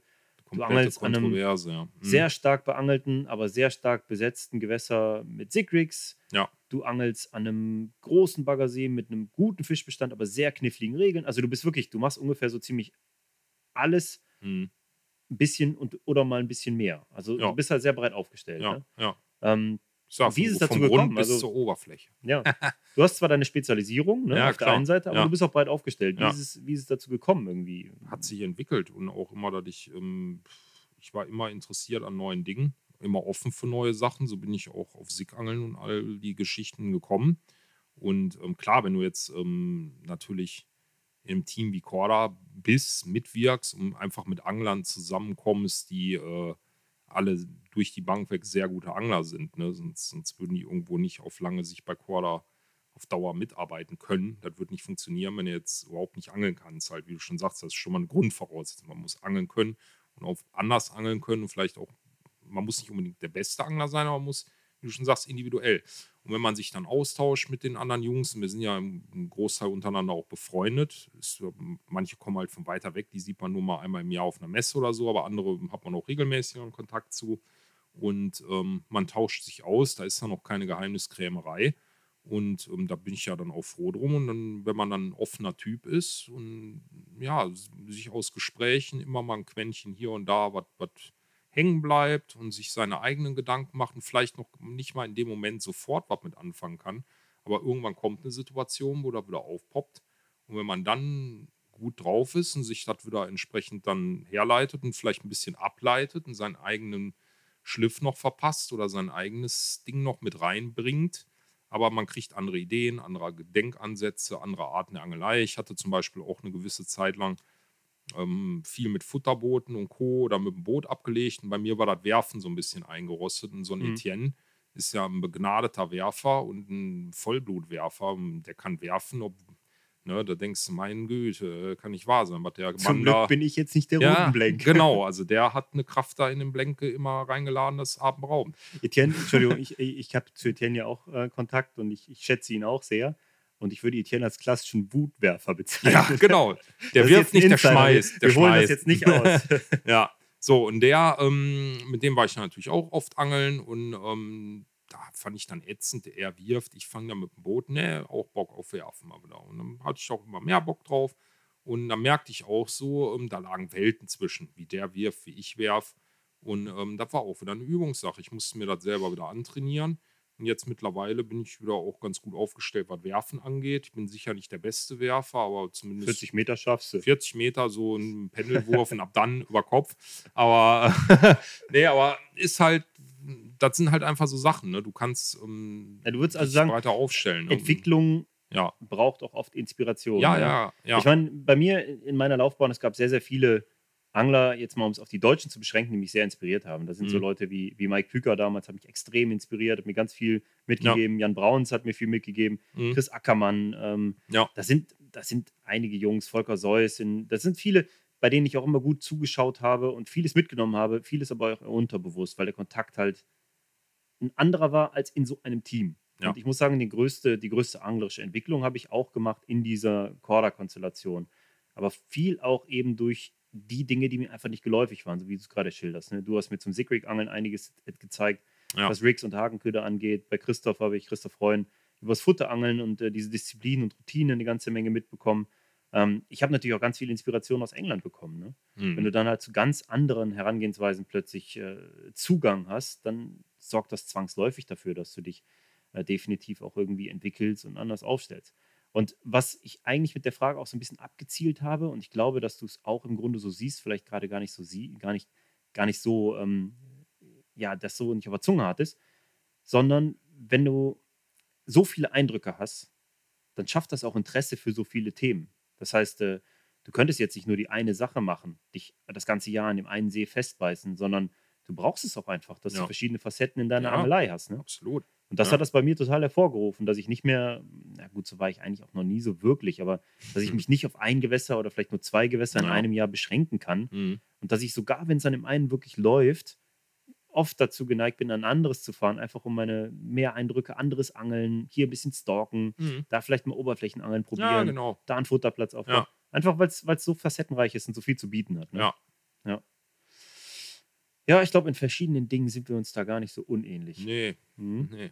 Nur ähm, in einer Sache bist du definitiv äh, ganz anders aufgestellt und das ist, äh, das die Ingenieurskunst des Rigbaus und äh, das Ja. Hakenköder zusammenschrauben. Ich Ja. weiß noch, wie, als wir mal eine, ähm, ein Feature gemacht haben damals zum Ja. Angeln mit Sigrix. Ja, Da hast du mir das alles auch richtig geil erklärt und Mhm. total einfach war es im Grunde und vollkommen nachvollziehbar und komplett unkompliziert. Und dann ging es um die, ähm, um die ähm, Sig-Mischung, das Futter. Ne? ja, ja, ja. Da kann Alter. Ich glaube, du Ah. hattest mehr Komponenten Ja. in diesem Futter, als ich Einzelteile in meiner Tacklebox hatte. ja, Und du hast eigentlich auch bei es gab ganz noch vielen, keine Ready-Mixe. Also Ja gut, aber du hast auch, Spot-Mixe, bei ne? vielen von den Dingen habe ich dann so Mhm. nachgefragt, muss das denn da rein? Und da kam man immer so, ja, müssen. Also, woran Ja. liegt das? Aber wie, was hast du für einen Zugang zur Köderherstellung und woher kommt der? Ja, das ist auch gewachsen einfach. Ne? Das ist einfach gewachsen. Und Interesse. Und wenn du an Sachen interessiert bist, dann ähm, beschäftigst du dich damit. Und gerade in der heutigen Zeit, ich meine, Internet, Google, ähm, du kannst äh, alles dir erlesen oder dir alle Infos ziehen, egal in welchem Bereich.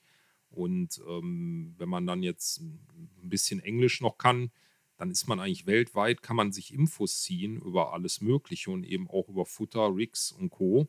Und ähm, ja, auch von anderen Angelarten. Ich habe zum Beispiel mal eine ganze Zeit lang dann auch vom Fliegenfischen Komponenten, zum Beispiel Polylieder, die als Sinkspitzen zum Fliegenfischen, die habe ich dann für Shotrigs umgebaut, anstatt mit Leadcore, wo dann Leadcore verboten war und all sowas, weil es da auch teilweise noch gar keine, im Karpfenbereich noch gar keine passenden Alternativen gab. Ne?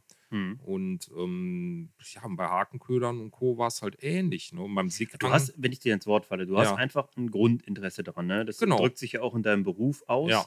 Du sagst selber, du bist Tüftler und das, das Ich ja. würde sogar noch weitergehen, muss Spaß daran haben und Leidenschaft dafür entwickeln. Ne? Und das ist, ich habe es immer bezeichnet als Hobbys im Hobby. Hm. Also mein Hobby ist Angeln und Angeln bietet, ich kann mir einen Ready Rig kaufen, ich kann mir einen Köder aus der Tüte kaufen, fange meinen Karpfen. Hm. Ich habe mehr Spaß daran, einen Karpfen zu fangen auf dem Rig, weil ich selber gebunden habe, der perfekt gehakt ist, weil ich das vielleicht noch der Situation entsprechend vermeintlich perfekt angepasst habe. Und dann noch auf einen individuell von mir hergestellten Hakenköder und dann habe ich meine Welt im Döschen. Das gibt mir mehr Hm. und ähm, ist nicht immer so. Ich fische auch mal was aus der Tüte, da kommt halt drauf an. Aber ähm, who cares? Das ist halt was, was man noch machen kann. Ich kann das nicht voll muss. ganz Ne? nachvollziehen, ja klar. Ja. Das ist, äh, Macht mir Karpfenangeln, Spaß. das, das ist ja auch so eine Sache, die ich mir auch immer wieder vor Augen führe und gar nicht oft genug sagen kann. Karpfenangeln ist immer nur das oder so viel, wie du selber daraus machst. Ja. Und äh, du kannst dir von anderen Menschen Inspiration und Motivation holen, aber du solltest dich nie fehlleiten lassen. Es gibt halt kein Grundgesetz des Karpfenangelns. Ne? Nee. Das, das ist halt immer so. Viele verhalten sich so, als gäbe es das. Ja. Und da fehlt dann halt auch viel Individualität drin irgendwo. Ne? Ja. Und ähm, Ich ja, ich jetzt- finde das cool. Du, du, ja. setzt, du setzt halt da irgendwie einen Schwerpunkt drauf. Ich hatte das mit meinem, meinem langjährigen Freund und damaligen Angelpartner für viele Jahre. Der ist jetzt leider aus dem Karpfenangeln relativ raus. Hm. Äh, der Christian Münz. Ja. Wir haben immer ganz andere Schwerpunkte gelegt. Ne? Ich war immer schon auf Location, so wenig wie möglich, Fische suchen und so. Und der konnte sich Stunden über die Zutaten in seinen Boilies unterhalten und hat es einfach geliebt, Köder Mhm. zu rollen. Ne? Ja. War natürlich immer ganz cool, wenn wir zusammen angeln gegangen sind. Der eine hat sich auf jeden Fall immer um das gute Futter gekümmert. Ne? ja, ja, ja. Aber ja, ich meine, das sind alles Dinge, die dazugehören Ja. und die ist halt auch irgendwo. Aber habt ihr so. euch auch als Team wahrscheinlich gut ergänzt? Wir haben uns gut ne? ergänzt, Das ist 100 dann Prozent. Ja, auch, ja. äh, War eine geile Zeit, Ja. ja. definitiv. Ja. Absolut. Es ist ja auch genau das. Also, wenn du mit Leuten, die sich unterschiedlich ausrichten und ihre, Mhm. ihren, ihren Fokus, ihre Perspektive anders legen, das ist ja auch genau das Gleiche, wenn wir jetzt zum Beispiel für Masterclass Film gegangen sind und äh, Mhm. wir komplett anders, ähm, was, was Rigs und so angehen, also im Grunde ähnliche Gedanken, aber dann Mhm. mit Rigs und Co. ganz anders daran gehen. Und dann tauscht man sich aus und nähert sich an und kommt dann irgendwo zu einer Lösung, die das beste Ergebnis Ja, bringt. die Schnittmenge. Ähm, ne? Genau, das, Ja. das, das ist dann für beide in irgendeiner Form auch ein Lerneffekt. Ja, ne? klar. Und du bist, du bist ja von Mainline gesponsert. Mhm. Und ähm, ich weiß, dass du aus der Tüte auch viel fischst, Ja. aber dass du halt auch dir Boilies rollen lässt. Ja. Aber selber rollst du dir Hakenköder. Ja. Und das in rauen Mengen. Ja. ja. Ah, Das ist, so ein, ich schätze mal, so ein richtiges so ein Winterabend-Hobby, oder? Ja, nicht nur im Winter, aber. Heute nach dem Podcast gehst du auch nochmal Hakenköder machen. Nee, das jetzt nicht unbedingt, aber ich habe schon wieder so ein paar Sachen in der Pipeline, weil ich noch machen werde. Ja, hau mal raus. ist, ähm, ja, jetzt noch nicht, an anderer Stelle mal. Aber ähm, ja, das ist noch, ähm, noch nur in meinem Kopf. Insofern ähm, muss ich halt erstmal selber so ein bisschen, ob das auch so in der Praxis dann auch so funktioniert, wie ich mir das vorstelle. Klappt ja auch nicht immer alles, ne? Ich habe auch fixe hättest du den Ideen. Bock, weil guck mal, du willst hier jetzt nicht so richtig raus. Ne? Du Mhm. hast so ein paar deine kleinen Geheimnisse und so. Aber ich finde, ich rieche da schon so ein Thema für ein einfach besser Angeln Podcast, für so Mhm. ein Audio-Coaching, weil du kennst dich wirklich gut mit Additiven aus, mit Sweetenern, mit Mhm. vielleicht wirklich funktionierenden Flavors, mit Mischungen, mit Waftern, mit Farben. Ja.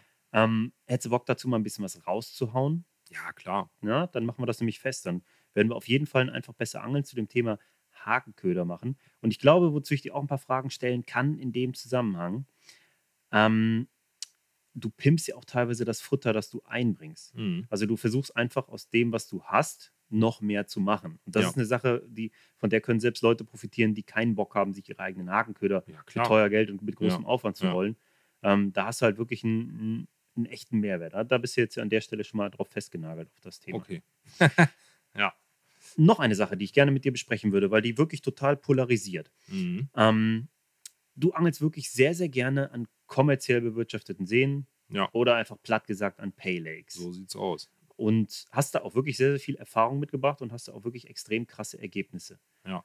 Ähm, vielleicht zum Einstieg dieses Gesprächs. Wir haben gerade eben schon mal privat drüber gesprochen. Ja. Du warst jetzt erneut am Etang de Gauloise. Ja. Das ist der See, an dem wir zusammen für die Masterclass gefilmt haben und Genau. ja auch äh, über 100 Runs hatten da in dieser Ja. Woche. Das war wirklich verdammt krass. Ja.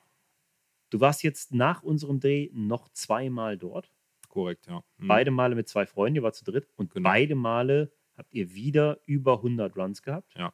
Und bei dem jetzigen Trip hast du sogar einen Fisch mit knapp unter 30 Kilo gefangen. Und ja, einfach, ihr habt zu dritt mehr gefangen, beide Male, als der gesamte See sonst. Also als alle anderen Ja. Angler am See. Ja. Das spricht ja dafür, dass du weißt, was du tust. Ja. Irgendwas haben wir richtig gemacht, scheinbar, ja. Gut, jetzt habe ich selber auch an Pay Lakes geangelt. Ja. Ich war am Rainbow Lake, ich Mhm. war am, äh, am Gauloise, wir haben dort gefilmt. Mhm. und so weiter und so fort. Aber rein privat bin ich dem Thema immer so ein bisschen zwiespältig. Ich Mhm. lebe halt eher dieses Abenteuer. Ja. Ich könnte es selber in Worte fassen. Ich weiß, was die Faszination Paylake bedeutet. Mhm. Aber es ist ein polarisierendes Thema und ich möchte es von dir hören. Warum fährst du so gerne an Paylakes? Hat äh, verschiedenste Gründe. Zum einen ähm, bin ich auch ein Typ, der gerne weiß, was auf einen zukommt. Also, ähm, du hast gerade angesprochen, Abenteuerangeln, ganz klar, hat seine Reize. Ähm, ich bin halt so ein Typ eher, der gerne plant und so ein Sicherheitstyp. Ne, und dann irgendwo Also auch schon feste Stelle, Genau. Parkplatz, du weißt, dass da. Ja, So, so ein paar grundlegende Parameter. Ich habe gern, dass mein Auto nachher noch da steht und solche Sachen. Da fängt es mit an. Ähm, aber aber da steht und auch noch Scheiben hat. genau, genau, richtig. Also noch so steht, wie ich es dahingestellt habe. Ähm, Also mit Reifen. genau, genau. Ähm, ist aber sicherlich nicht der einzige Grund. Ich fahre eigentlich einmal im Jahr nach Frankreich. Das ist ein, ein Urlaub und soll auch ein solcher sein. Heißt, das hat sich irgendwann Man kann mal auch keinen so Urlaub machen, wenn man 100 Fische fängt. Nee, jetzt das ist für mich eine Form von Urlaub mit positivem Stress. Aber Ja, das ist okay. schon äh, ein schöner Urlaub. So ist nicht. Nee, aber ähm, der Hintergedanke ist sicherlich derer, wir fahren mit drei Mann. So, ähm, einer ist auch äh, selbstständig, hat einen auch sehr stressigen Job ähm, und äh, ist jetzt auch keine 20 mehr. Ne? Ist hier der Johannes, äh, mein guter Freund, und sein Sohn Jonas. Und ähm, ja, wie gesagt, da muss man halt irgendwo was gucken, dass man eine Schnittmenge findet, wo alle drei sagen, haben wir Bock drauf. So, das ist da nun mal gegeben. Und ähm, ich finde auch nichts Verwerfliches dran. Absolut nicht. Ich meine, man, da wird ja oftmals so hinten rum, man kriegt das immer mal wieder mit. Aber ähm, wenn man sich mal vor Augen führt, wie viele das doch machen, ähm, ist das schon ein sehr großer Teil, wenn nicht sogar der größte. Ja, ist ein Und, riesen, ähm, riesen, riesen Thema geworden ja. und auch ein wachsendes, auf jeden Fall. Auf ja. jeden Mhm. Fall. Und ähm, ganz kurz, diesen viele, vielleicht nicht jeder findet hier jetzt gerade den Einstieg. Wir haben auch sehr, sehr viele sehr junge Zuhörer und solche, die jetzt vielleicht gar nicht so tief drin sind. Dieser Paylake-Gedanke hat ja in erster Linie deshalb einen negativen Beigeschmack, weil es eben verschiedene Fälle gab, wo aus öffentlichen Gewässern geklaute Fische in kommerziell gewässer, bewirtschaftete Gewässer gesetzt wurden. Ja. Und ähm, das, das ist eigentlich der hauptausschlaggebende Grund dafür. Ne? Ja. Und was halt ganz gerne abgewertet wird, ist die Tatsache, dass halt darin übermäßig viele große Fische sind im Vergleich zu Gewässern, ähm, ja, öffentlichen Gewässern. Nur auch da, um das kurz zu enthebeln, solange man keinen Hehl daraus macht, wo man angelt, sondern ganz klar kommuniziert, ich war jetzt hier, da und da, ähm, Ja. dann macht man sich auch nicht größer oder Ja, kleiner. Also ja. es ist, es geht halt einfach, glaube ich, auch immer nur darum, sich authentisch darzustellen. Ne? Ja, absolut. Und wie gesagt, ich finde auch absolut nichts Verwerfliches dran. Und man hört dann immer, ähm, das war ja auch damals nach unserem Masterclass-Dreh zum Beispiel, da muss ich ja selber dann teilweise drüber lachen. Also da, ziehe ich mir keinen Schuh von an. Das ist halt, äh, weil ich ja weiß, wie es ist. Und alles, das kann ich mit bestem Wissen und Gewissen sagen. Was wir da in den so Filmen zeigen, ist real. Da wird nichts gefaked, da wird nichts gestellt. Ähm, das ist genau so, angeln wir da. Jeder Einzelner. Und da ist alles authentisch zu 100 Prozent. So, und ähm, an so Seen ist es halt einfach so, ähm, wenn du da jetzt hingehst, du weißt natürlich schon irgendwo viel mehr, als wenn du irgendwo an einen wilden Fluss oder an irgendwas total Öffentliches gehst, wo du nicht vielleicht alles so weißt und nicht eine Toilette und eine Dusche und alles hast. Aber das sind halt so Luxussachen, die dabei sind. Aber wie gesagt, wir gehen eine Woche angeln da im Jahr. Das ist unser Jahresangelurlaub, wenn man so will. Ich habe auch nur eine begrenzte Zahl an Urlaub und geht, weiß Gott, nicht alles für mein privates Angeln drauf, sogar nur ein ganz kleiner Teil. Die Woche zählt dazu. Ähm, und da möchte ich dann eben, ja, gerne schon im Ausland angeln, auch gerne in Frankreich. Ich möchte auch gerne einen großen Fisch fangen. Die Möglichkeiten habe ich dann an den Gewässern, die ich mir raussuche. Aber viele meinen dann auch oder schreiben dann auch immer mal wieder ganz gerne so, ein- so einen Hater-Kommentar, so nach dem Motto, ja, pf, da ist ja keine Kunst, da fängst du ja und, und, und. Es gibt genug Leute, die da hinfahren, fangen gar nichts und, und blenk nach Hause Das oder ist so ein wenig. Punkt, den finde ich ja wirklich nach wie vor erstaunlich. Man darf, also jetzt am Beispiel dieses Etang de Gauloise, Mhm. an dem See sind einfach mal auf nicht mal 30 Hektar 1000 Karpfen. Ja, Und es, ist, es ist gelingt Leuten dort an guten Plätzen, es gibt immer schlechte Plätze für Ja, die klar. jeweilige Woche, Ja. die gibt es definitiv immer. Aber an guten Plätzen im Fisch pro Person weniger als fünf Karpfen in einer Woche zu fangen. Das gelingt Leuten dort. Mhm. Und das ist halt wirklich das, was ich erstaunlich Ja. finde. Und ich will die Angler in keiner Form abwerten. Viele davon ähm, können sich entwickeln, können dann vielleicht irgendwann gut darauf reagieren und beim nächsten Mal fangen sie dann auch Ja. 50 in der Gruppe. Aber ähm, wenn von solchen Leuten dann Hater-Kommentare kommen oder von Leuten, die die Situation überhaupt nicht einschätzen können, weil sie es eben überhaupt, die waren dort nicht, die wissen es nicht, das ist natürlich schwierig. Da kann Ja. ich dich nachvollziehen. Die gibt es übrigens aber genauso auch diese Kommentare zu öffentlichen Gewässern, die etwas bekannter sind. Ja, mag sein. Aber ähm, okay, das ist jetzt klar. Du machst Urlaub, du möchtest dich Mhm. entspannen, du möchtest wissen, was dich erwartet, was auf dich zukommt. Ja. Und eben ähm, ein ganz wichtiger Aspekt eben ist auch am Payleg gegeben, du musst da taktieren. Mhm. Also das ist wirklich ein bisschen wie ein Schachspiel, ein taktisch, wenn du taktisch klug, Fische sind da genug, äh, die müssen auch irgendwo fressen. In der Regel sind in so Paylegs ist nicht genügend natürliche Nahrung da, äh, um die Fische da alle satt zu kriegen. Also müssen die irgendwo früher oder später Angelfutter fressen. Das Problem ist aber an so Seen im Vergleich zu anderen, du hast da die Plätze, die bewirtschaftet sind, die sind besetzt und in der Regel zehn Monate oder noch mehr im Jahr. Und das Mhm. durchgehend sieben Tage die Woche, 24 Stunden. Und äh, in der Zeit werden die Karpfen aber angelt. Und das wissen die. Und die sind dann da auch entsprechend äh, vorsichtiger. Und gewisse Fische werden auch an so Seen ähm, äußerst selten gefangen oder auch ja gar nicht. Und ähm, das ist dann eben für mich so der Anreiz zu sagen, da das maximal Mögliche in der Woche unter den Bedingungen, die ich vorfinde, rauszuholen, Mhm. um dann mit dem Gefühl nach Hause zu fahren, mehr wäre nicht drin gewesen. Und dann bin ich, habe ich eine innerliche Zufriedenheit. Und Also der taktische Aspekt, Ja. dieses, diese, diese Raffinesse beim Angeln, die du dort halt ausleben kannst, genau, das, unter der Voraussetzung, dass du halt eben nicht moven kannst. genau, du musst taktieren Mhm. mit den Gegebenheiten. Du bist quasi gefangen auf deinem Mikrokosmos und du musst in dem Moment all, du hast auch mal ein Jahr, da, da läuft es wie von selber, gibt es auch. Aber du hast auch Jahre, da musst du ähm, alles rausholen äh, als Angler, wenn du Bock drauf hast. Wenn nicht, kannst du dich auch hinsetzen und dich mit Bier abschießen oder was auch immer. Da hast du auch einen schönen Urlaub gehabt, aber halt keinen Karpfen gefangen. Mhm. aber jeder, wie er Bock hat. Aber wenn du halt sagst, ich will das Maximale rausholen, dann muss man auch damit unter mal sich den Arsch aufreißen und ähm, Aber wenn dann am Ende das noch erfolgreich aufgeht, und bisher war es eigentlich immer so, ähm, dann fahre ich auch immer mit einem guten Gefühl nach Hause und da kann auch dann in der Woche auch mal nur ein Fisch gewesen sein. Wenn aber Mhm. alle anderen am See nichts hatten und es total beschissene Wetterbedingungen waren und alles schwierig, dann kann auch ein, zwei Fische mal äh, eine erfolgreiche Woche gewesen sein. Und wenn alles passt, dann sind vielleicht 50 eine scheiß Woche gewesen. Das Mhm. kann man nicht pauschalisieren. Ne? Ja, ich, ich, die Faszination kann ich nachempfinden. Das ist auch das, was ich an der Angelei dort immer genossen habe, ähm, dass du halt eben weißt, was du hast. Du hast diese Stelle fix und machst Mhm. da so das Beste draus. Das nimmt einem auch in gewisser Hinsicht Druck, den du, wenn Ja. du sehr erfolgreich an öffentlichen Gewässern angeln willst, die dann häufig auch Nachtangelverbote haben, wenn du jetzt zum Beispiel in Frankreich bist. Du musst halt mit all dem irgendwo klarkommen. Du hast andere Leute, die auch Interesse an den Stellen haben, auf die du schielst und so weiter. Ja. Das verstehe ich voll und ganz. Ähm, wo wir jetzt gerade schon so tief da drin sind, hättest du auch Bock, auch dazu ein einfach besser Angeln Audio-Coaching zu machen? Weil das Thema ist riesengroß. Mhm. Ähm, wir wollen uns auch nicht hundertprozentig gegen Paylex positionieren oder sonst irgendwas. Das, das soll auch so den Anschein nicht haben. Wir haben dazu auch in der Vergangenheit ein bisschen Kritik bekommen. Auch das ist ein Aspekt der Karpfenangelei, der, der einen riesen Stellenwert hat. Und auch da ist eine ganze Menge taktisches, taktisches Know-how sehr, sehr nützlich. Und du hast da viel. Wir können uns da austauschen. Ich kann dich da interviewen. Ähm, sollen wir das auch mal festlegen? Ja, können wir gerne machen. Gut. Ich weiß, dass du an kommerzielle Gewässer fährst, die auch einen guten Ruf haben, die gesund aussehende, saubere Fische haben, Mhm. die entsprechend gut bewirtschaftet werden. Ja. Es gibt aber natürlich auch ganz andere. Und es gibt genügend, und gerade in Kroatien ist das mittlerweile so ein Ding, und auch in Slowenien kommt es mehr und in Italien, aber in Frankreich auch, an denen die Fische wirklich nicht gerade gut aussehen, Mhm. sondern so aussehen, wie sie halt nun mal in extrem stark befischten Gewässern mit sehr, sehr Ja. hohem Druck schon mal aussehen. Ja. Quäleck-Angeln hat natürlich immer so ein bisschen diesen Hunting in the Zoo-Charakter. Ne? Mhm. Es ist natürlich klar, du musst den Löwen auch noch erschießen, der da im Gehege vor dir liegt.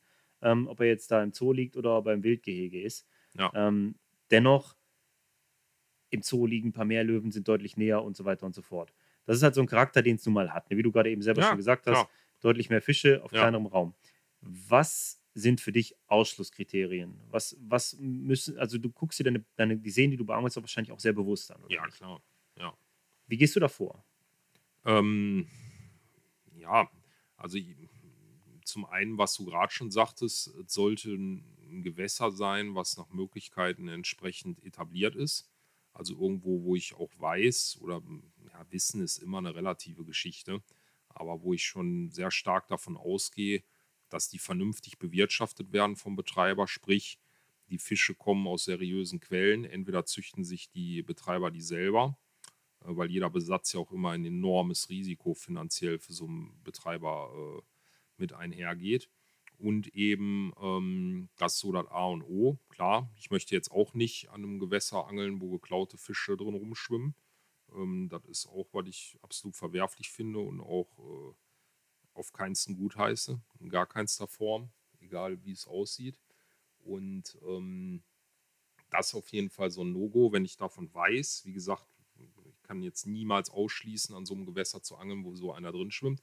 Aber das kann auch in jedem öffentlichen Gewässer genauso gut sein. Ne? Also, Da hast du recht, ja. so, also das ist für mich, wenn ich das nicht weiß, kann ich es nicht ändern. Ne? Aber ich kann zumindest versuchen, mich da kundig zu machen. Und wenn ich dann entsprechend nichts Negatives darüber in die Richtung höre, ist das schon mal für mich äh, ein wichtiger Kenntnis.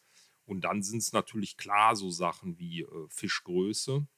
Ähm, Schwierigkeitsgrad muss jetzt nicht unbedingt, ich sag mal, ich muss jetzt auch nichts haben, wo ich jetzt sage, mit einem goldenen äh, Ascari-Haken, äh, mit einem Gummiwurm drauf und den schmeißt rein, nach 10 Minuten hängt einer dran. Das reizt mich ja auch nicht. Also Mhm. es sollte schon auch ein Gewässer sein, ähm, wo man auch ein bisschen ja, was machen muss und auch durchaus blenken kann, wenn man sich total mm, schlecht anstellt oder nicht passend anstellt. Ne?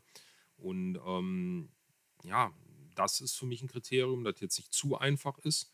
Und dann natürlich auch die Fische. Ne? Das sind schöne Fische. Ich gucke mir die Galerien an. Dann sind vielleicht auch mal ein paar drin, wo man denkt, oh, der wird mir auch gut stehen. Hm. Den würde ich doch gerne mal fangen wollen. Ne? Und ähm, das sind so Kriterien, ne? dass man sagt, oh, da sind schöne Fische drin. Das Gewässer ist vielleicht jetzt auch von der Lage her ganz schön gelegen noch. Ne? Man hat ein schönes Ambiente drumherum. Ähm, ja, und dann rufe ich meistens, ähm, ich mache halt eigentlich dann immer über Carb Specialist, über Niron. Den rufe ich dann an, mit dem bin ich befreundet, quatsch mit dem und dann ähm, ja, hat der auch schon mal Ideen, wo der sagt, hör mal, ich habe was Neues oder hier und da.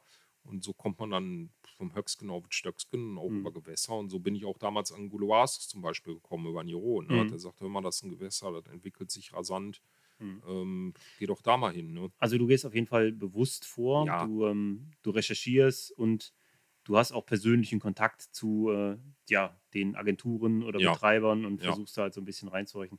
Ich denke, das ist auf jeden Fall schon mal ein ganz, ganz, äh, ganz guter Weg, eine gute Herangehensweise an Ja. das Thema. Ne? Mhm. Ja, ich sehe, ähm, wir sind schon wieder bei über einer Stunde angekommen.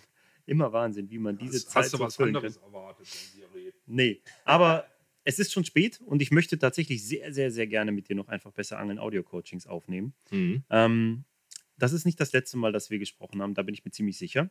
Auch wenn wir jetzt noch Coachings aufnehmen im Karpfenradio, werde ich mit Sicherheit auch nochmal Daniel Brünkmanns laden, weil da gibt es noch so viele Dinge, über die ich mit dir sprechen kann. Mhm. Eine Sache, die würde ich jetzt gerne raushauen hier. Ähm, Mhm. du bist Hookbait-Spezialist. Ich habe auf deine Hakenköder schon ziemlich viele Karpfen gefangen. Hättest du Bock, eine Dose deiner feinsten Hakenköder für unsere User rauszuhauen? Die werden wir natürlich an entsprechender Stelle und werbewirksam für deine Person bei Facebook zum Beispiel äh, okay. verlosen, aber die werde ich dir gleich dann aus dem Keller fischen. Ich weiß, dass du an diesen Hakenködern hängst, wie ich an meinen Kindern. Deshalb Ja. fällt dir das gerade extrem schwer. Das sind meine Kinder. nee, ich denke, da werden wir schon, ähm, da schwebt mir schon was vor. Da ich will jetzt nicht diese schimmligen von vor vier Jahren, die da in der Ecke ungefischt und überflavored Nee, liegen, nee, sondern nee. die geilen. Die, Die äh, habe ich schon an Jonas äh, und Johannes vererbt.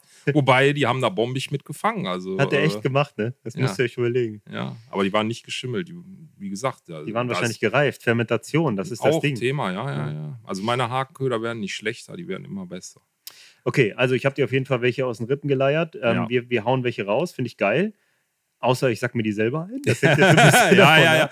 Der, ganz, der ganze Also- Podcast wird wahrscheinlich gar nicht gesendet. Da war alles nur ein Vorwand, um an die Hookbaits zu kommen. Sollten, ne? sollten da ein paar Ja. drin fehlen. Wir werden vorher nicht kundtun, wie viele drin Ja, waren. 35. Oh, Ja, okay. so. Ja, dann wundert euch Nein, nicht, wenn ein paar gelbe Pop-Ups drin liegen, die da 30 eigentlich nicht und hingehören. Äh, auf jeden Fall äh, coole Aktion, finde ich gut. Hat auch was Individuelles, was Persönliches. Vielleicht kannst du ja noch deine Signatur mit dem Edding oben auf dem Deckel draufschreiben oder Ja, so. auch das. Ist auf jeden Fall ein cooles. Geschenk, fände ich, fänd ich klasse, freue ich mich drüber.